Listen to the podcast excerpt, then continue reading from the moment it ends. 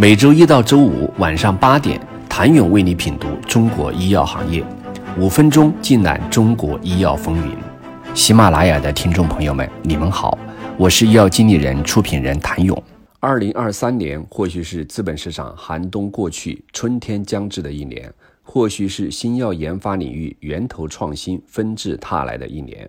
而在药品销售市场。将是新药逐渐替代老药成为市场主力的一年。除了集采带来的影响，进入重点监控目录的药品或许将在二零二三年更快让位。一月十三号，国家卫健委印发了第二批国家重点监控合理用药药品目录，头孢派酮、舒巴坦、地佐辛、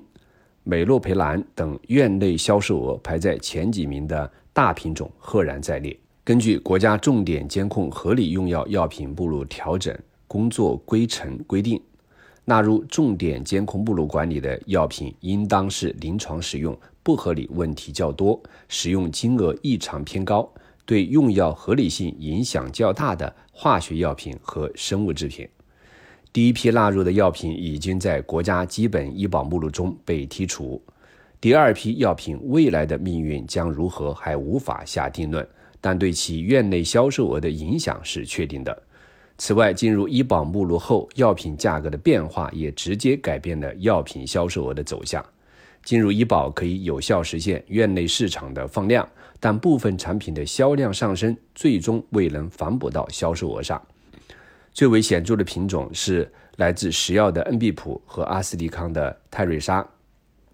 前者在2020到2022年样本销售额为。二十点七八亿、十七点零四亿、十七点八九亿元，后者的销售额为二十点二二亿、十八点七一亿、十九点七九亿元。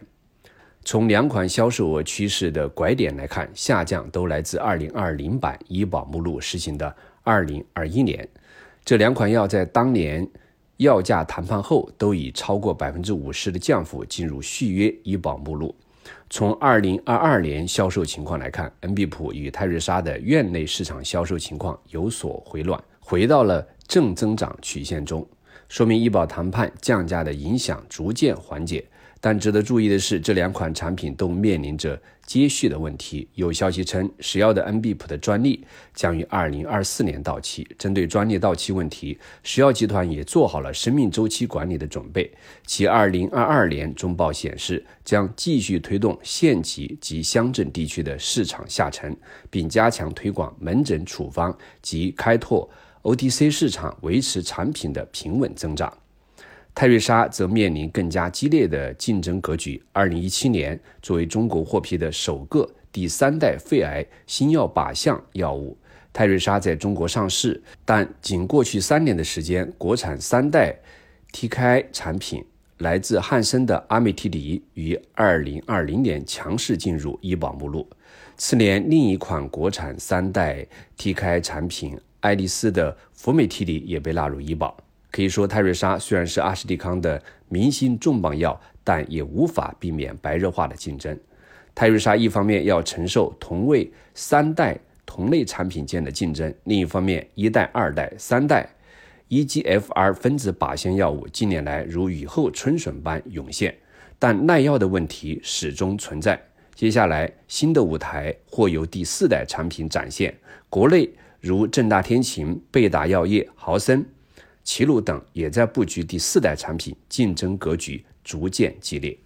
谢谢您的收听。想了解更多最新鲜的行业资讯、市场动态、政策分析，请扫描二维码或添加医药经理人微信公众号“医药经理人”——医药行业的新闻与资源中心。我是谭勇，明天见。